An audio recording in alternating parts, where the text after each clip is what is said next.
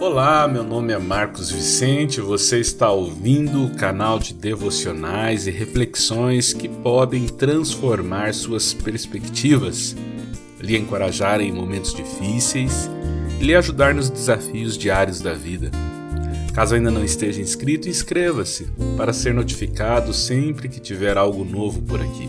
Bem, nós estamos numa jornada de devocionais sobre superando o medo e hoje gostaria de compartilhar com você sobre o medo do futuro.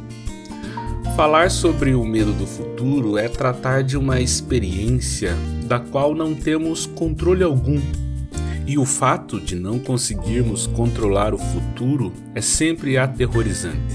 Nós vivemos sob um império de planos e, neste cenário, causa pavor imaginar que tais planos sejam frustrados. Há também quem sofra por não ter um plano para o futuro.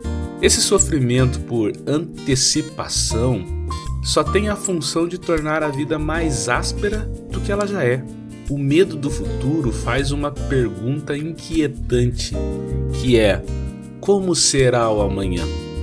A Bíblia tem a resposta de Jesus para o medo do futuro.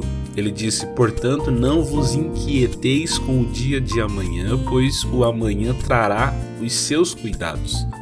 Basta ao dia o seu próprio mal. Mateus 6,34 o medo do futuro causa inquietude e o que Jesus está falando é: se aquietem, não precisa abrir o guarda-chuva se não está chovendo. Quietude e maturidade são irmãs.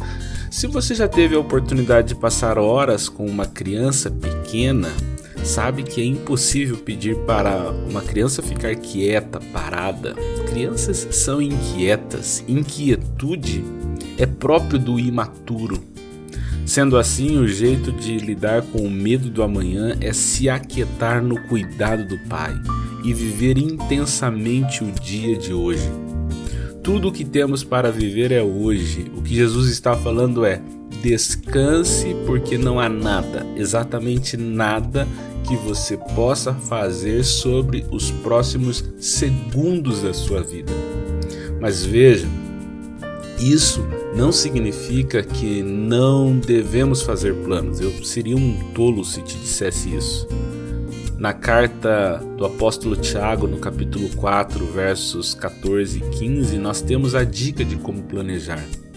Ele diz assim: Como é que sabem o que vai acontecer amanhã? A duração das suas vidas é tão incerta quanto a neblina do amanhecer, que aparece por um pouco de tempo agora, mas logo desaparece.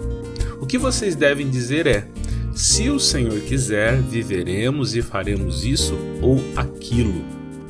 Veja, não está dito para não fazer planos. O que está dito é que seria estúpido demais planejar sem considerar Deus.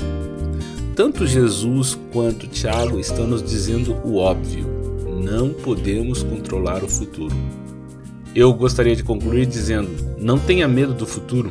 Há uma promessa de Deus para as nossas vidas em relação ao futuro, citada pelo profeta Jeremias. Porque sou eu que conheço os planos que tenho para vocês, diz o Senhor. Planos de fazê-los prosperar e não de causar dano. Plano de dar a vocês esperança, um futuro. Jeremias 29, 11.